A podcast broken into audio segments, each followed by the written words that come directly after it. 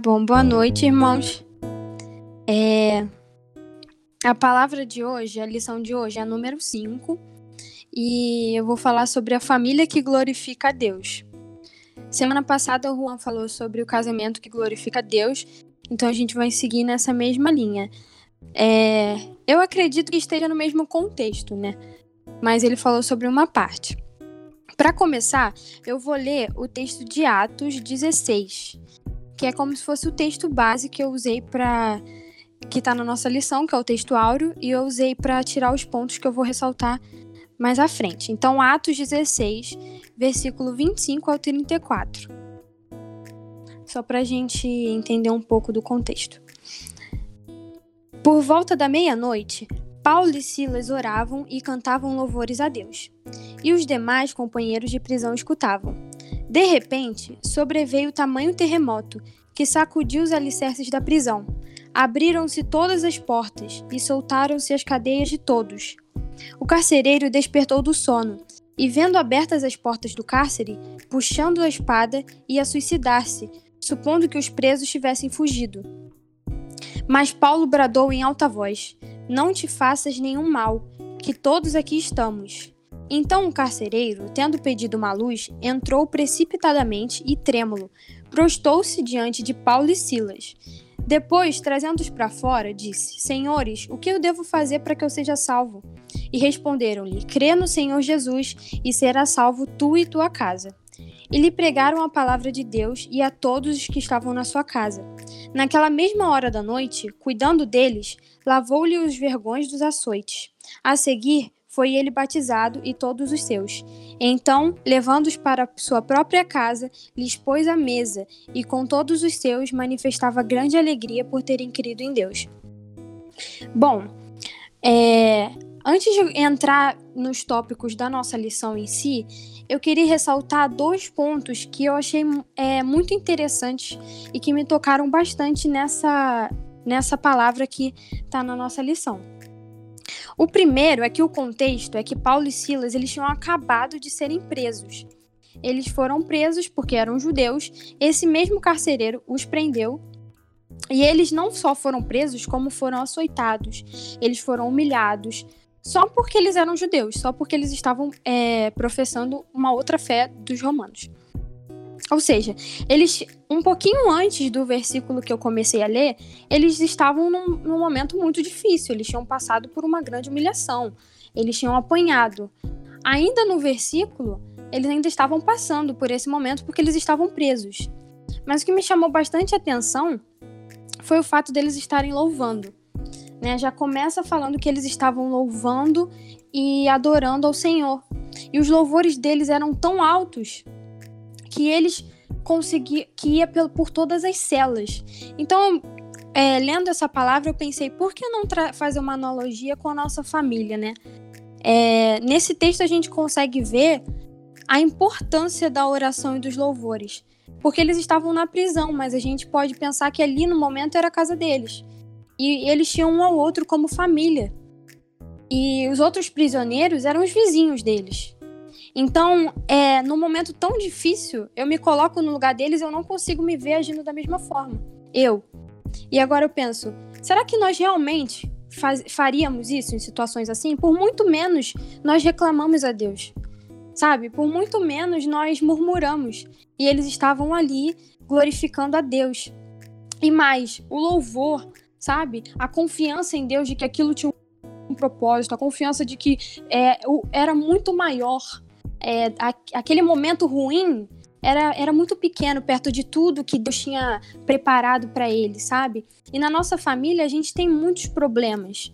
Não só problemas entre da família no geral, entre os membros da família, mas como problemas individuais. Porque o, um filho tem o seu problema pessoal, porque cada um de nós somos pessoas. O filho tem o seu problema, o pai tem o seu problema, a mãe tem o seu problema. E aí, acaba que um problema vai acumulando no outro, né? Porque a mãe ela se preocupa com o problema do filho, o filho se preocupa com o problema do pai. E no geral é tudo na família. E a gente tem é, a gente tem a tendência de se desesperar.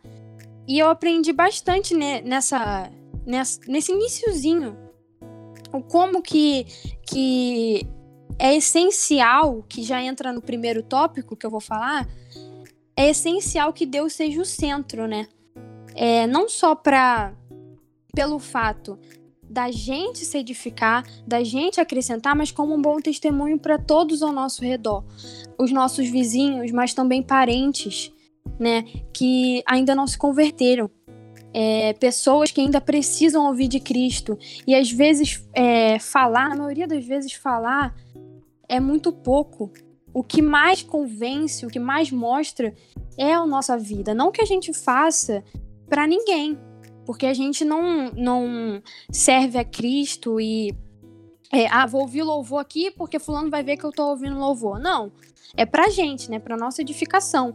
Mas é claro que impacta tudo que tá ao redor. Isso a gente vê dentro da prisão aqui com Paulo e Silas. Que louvaram. E isso impactou não só os carcereiros, não, não só os prisioneiros que estavam em volta, como o próprio carcereiro. Porque Logo depois ele vai vir aqui e quando ele tá prestes a se matar, ele está desesperado. Porque teve um terremoto, era responsabilidade dele, os prisioneiros. Ele estava tão desesperado que ele ia se matar. E a primeira coisa que ele fez foi ouvir Paulo e correndo se prostrar. Porque ele não, não eram estranhos, ele sabia que o Deus que ele servia. Então, assim, é, a gente tem que pensar nisso, sabe? O, que o, o ponto principal é Deus. É, eu poderia acabar só aqui, né? Poderia ser o, o, o primeiro e último ponto da lição, porque Deus é tudo, né? Se a gente tem Deus, a gente. Se a gente vive Deus, porque a gente tem Deus. Se a gente vive, se a gente testemunha, a gente tem tudo. Mesmo que a gente não tenha nada, a gente, se a gente tem Deus, a gente tem tudo. Então, a palavra, ela também, no versículo 32, vai falar sobre a palavra, né? Porque Paulo e Silas pregaram a palavra é, de Deus para o carcereiro e para a família dele. E aí tem essa importância também da palavra no meio da família, porque não só nos momentos de estudar, enfim, que tem a importância da gente sentar, da gente estudar junto, mas a palavra é como se fosse um norte para a gente não só quando a gente para para sentar, mas em, em, todos os princípios familiares, é, a gente tem que estar tá se baseando na, na palavra, né? Então, é, acaba que o primeiro ponto que eu tenho para para deixar claro sobre uma família que glorifica Deus é uma família que vive Deus. É uma família que coloca to todos os seus problemas, as suas angústias, que coloca tudo diante de Deus. Porque todos nós somos humanos. A gente já ouviu em pregações é, no nosso meio da família que uma família que glorifica Deus, enfim, famílias cristãs não são perfeitas. São feitas de pessoas imperfeitas. Mas são feitas de pessoas que buscam ao Deus. O nosso Deus é perfeito, então nós podemos colocar tudo diante dele, sabe? E então, se Deus for o nosso centro, independente do que for acontecer, a gente tem uma base, a gente tem é, um alicerce bem fundo, né? E o segundo ponto, é, depois de falar sobre Deus como centro, eu já queria é, especificar um pouco sobre a parte dos filhos, que é o ponto 2 da nossa lição. É que o texto base é Efésios 6, que é aquele clássico: honra teu pai e tua mãe, para que seus dias se prolonguem na terra. E o que eu tava. É, o que eu tirei desse, desse ponto dos pais com os filhos, e o que eu posso falar como filha também, é que honrar é, os pais vai muito além de obedecer. E a gente tem essa visão, né? É, como filho, de que honrar é, é, de fato, é obedecer, mas é muito mais do que isso. A gente acha que é só, só se eu seguir todas as regras e se eu fizer tudo isso e daí eu vou estar tá honrando meus pais. Só que às vezes o meu coração tá bem endurecido. Às vezes eu tô. É, de uma, eu não tô honrando os meus pais, sabe? Eu só tô seguindo é, o que eles me mandaram fazer, porque eles são autoridade sobre mim. E honrar, é, além de, se, de obedecer, também pode ser orar pelos nossos pais né? Porque os nossos pais eles têm problemas em qualquer idade, né? Porque eu, eu sou jovem e os meus pais são jovens, mas adultos, pessoas mais velhas, a gente tem que sempre honrar os nossos pais. A gente sempre que tem que orar pelos nossos pais, ouvir os nossos pais. Isso foi uma coisa que eu aprendi porque às vezes a gente olha para os nossos pais como super-heróis e acha que eles não têm ouvidos, que só eles que têm que ouvir a gente, que mas na verdade sim, eles querem ser ouvidos também. Então assim, honrar é, é orar, é ouvir, é cuidar também, é muita coisa tá dentro do honrar, sabe? E também uma coisa interessante que eu li na revista sobre orar, é sobre honrar os pais, porque eu me identifiquei é, que a gente honra os nossos pais e eles às vezes nem sabem. Ao longo da vida, os nossos pais podem até falecer, enfim, e você vai continuar honrando seu pai e a sua mãe. Porque nós honramos através dos ensinamentos que eles nos dão. É, a minha mãe, ela sempre. Eu coloco a minha mãe como, como referência porque a, é, o meu pai nem sempre foi cristão. Eu cresci num lar cristão, a, com os ensinamentos cristãos, através da minha mãe. Então, ela sempre é, falava algumas coisas, tipo, me instruía, às vezes coisas bobas. Por exemplo, é, vai na casa da sua amiga, mas você tem que ficar dentro de casa. Se forem brincar na rua de pique-esconde, você não pode, porque é perigoso. E aí todo mundo ficava assim para mim: nossa, mano, sua mãe nem vai saber. Nossa, mano, você tem 9 anos, 10 anos. Que bobona e tal. Brincar na rua. E eu, eu lembro que todas as vezes eu nunca brincava na rua. Eu ficava dentro do portão, dentro de casa, na varanda, conversando com a amiga, com a mãe da minha amiga. Mas eu não brincava. E na hora eu não entendi. Tipo assim, eu só respeitava a minha mãe, mas eu sentia aquilo, sabe? Tipo, não. A minha mãe não tá aqui, ela não vai ver, mas eu não se ela falou, é porque ela sabe. E hoje eu consigo ver que é, um, é, que é algo que significa muito mais, porque hoje eu sou mais velha, eu tenho coisas é, mais sérias em que eu posso desonrar a minha mãe e eu tenho esse mesmo sentimento. Eu não vou fazer isso com o ensinamento que a minha mãe me deu, sabe? Então, é, nessas coisas a gente vê que a gente sempre pode honrar os nossos pais, porque os nossos pais são autoridades espirituais sobre a gente. É, eu sempre enxergo assim. Se eu estou desonrando meu pai, eu estou desonrando a Deus. Porque esse ensinamento, ele veio através do Senhor. Ele, ele, ele me guiou, assim. É, os meus pais, os ensinamentos deles vieram através. São princípios bíblicos. Então eu vou estar desonrando a Deus, sabe? Independente se tem é, alguém vendo, se meu pai vai descobrir, se minha mãe vai descobrir depois. É, então já é, depois dessa dos filhos com os pais, eu vou entrar para o terceiro tópico. A nossa lição tem quatro, mas eu separei três que, eu, que me tocaram mais. Que é os pais com os filhos, né? É, eu não posso falar como mãe, mas eu posso falar como filha de uma mãe cristã, é, de um pai cristão, né?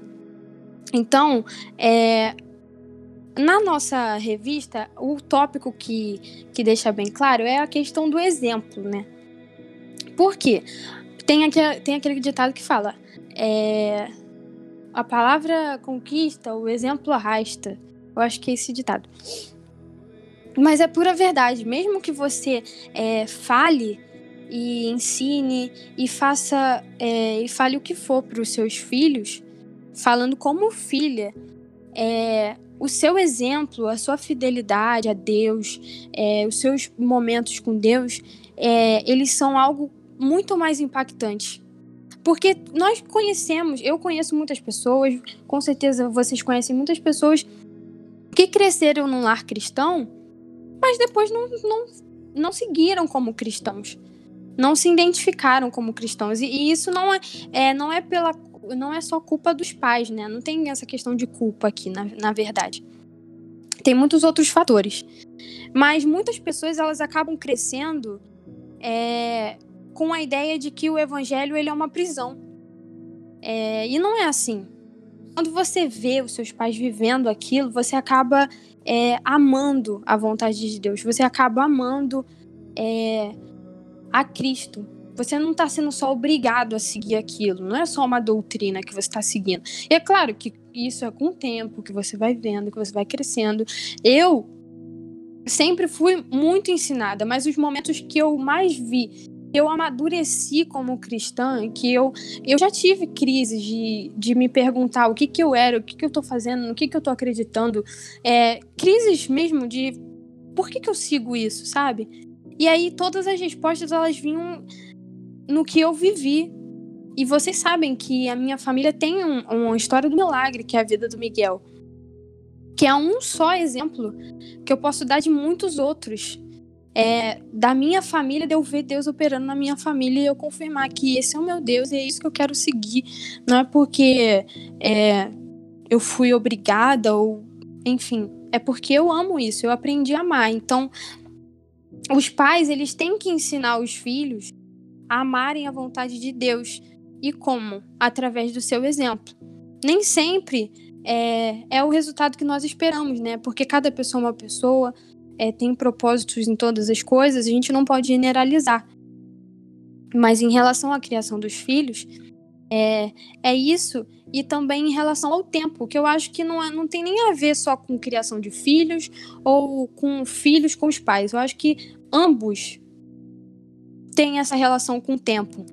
Porque o tempo é a maior expressão de amor que a gente pode dar a alguém. Isso eu li no meu livro favorito da vida, que é Uma Vida com Propósitos. Então tem um capítulo que ele fala sobre amor. E ele fala, é, é até meio pesado, né? Porque se a gente começar a se autoavaliar e ver o tanto que a gente dedica de tempo a tantas coisas, mais do que coisas que a gente realmente ama, a gente se espanta. Então ele fala: se você quer saber o, o real interesse de alguém, o, o, tanto que alguém ama certa coisa, você vê o quanto de tempo que essa pessoa de, dedica. É claro que voluntariamente, né? Porque às vezes a gente dedica tempo a coisas que a gente é obrigado a dedicar, né? Trabalho, enfim. É, mas, no geral, a questão da família, isso para mim é muito real. Eu acho que a gente é, acaba perdendo tempo com muita coisa ao invés de estar junto. Né? E, isso é, não é por maldade, é porque a gente esquece. A gente vai fazendo outras coisas, a gente faz coisas sozinho, não sei o que, e quando vê, a gente perdeu aquele momento junto, né? dedicar tempo ao outro, atenção, como eu falei, para ouvir o outro, para conversar. A questão que foi muito falado no, no mês da família, que foi uma coisa que é, é magnífico aqui em casa, de da gente sentar, é, sentar na mesa para para conversar nas refeições. Isso parece muito normal, mas muitas famílias perdem o costume. E isso é, é, é uma das maiores dádivas que tem, a gente sentar para compartilhar, para falar como é que foi o dia, para se ouvir. Isso é doar tempo. E um tempo que é, é doar, a gente recebe, né? Não é nem gastar o tempo, não tem nem como falar que gasta. É, mas então, é, é isso que, que Deus colocou no meu coração. E para finalizar, eu queria responder a pergunta sobre a família que glorifica a Deus que é o título, e o que é uma família que glorifica a Deus? É uma família que dedica seu tempo a Deus e aos outros como prioridade. Então, é, a minha família, ela vai ser uma família que glorifica a Deus, é uma família exemplo, uma família que exala do Espírito Santo, que alcança pessoas, que é, que é referência, enfim, o, pra gente transbordar, primeiro a gente tem que encher. Então começa de dentro, começa da gente dando atenção para os outros, da gente ouvindo uns aos outros e da gente principalmente ouvindo o nosso Senhor, colocando o nosso Senhor como o centro de tudo, como é, um norte para todas as nossas decisões e, e para tudo, sabe? Isso é uma família que glorifica a Deus. A, a união o Senhor é como se fosse uma colinha, né? Uma vez eu ouvi essa, essa analogia, que Deus é como se fosse uma cola. E aí, quanto mais a gente se enche de Deus, mais cola a gente vai colocando no, nos buraquinhos. E aí, a gente vai ficando mais juntinho. Quando cada um busca Deus individualmente e quando a família se junta para buscar Deus. E aí a gente glorifica bastante a Deus, a gente é fortalecido, é, porque a gente a, quanto mais a gente se fortalece, mais nas situações ruins, como Paulo e Silas, a gente tem força para não murmurar, para não reclamar, para não chorar e sim levantar e glorificar o nosso Deus, porque a gente sabe que tem um propósito. Assim como Paulo e Silas tiveram propósito, depois aqui no, no versículo 35 vocês podem ler, eles foram libertos. Eles receberam, vocês têm que ser libertos e foram viver a vida missionária deles. E então é isso, irmãos. Essa palavra ela foi foi bem para mim e eu espero que seja bastante para vocês também. Amém.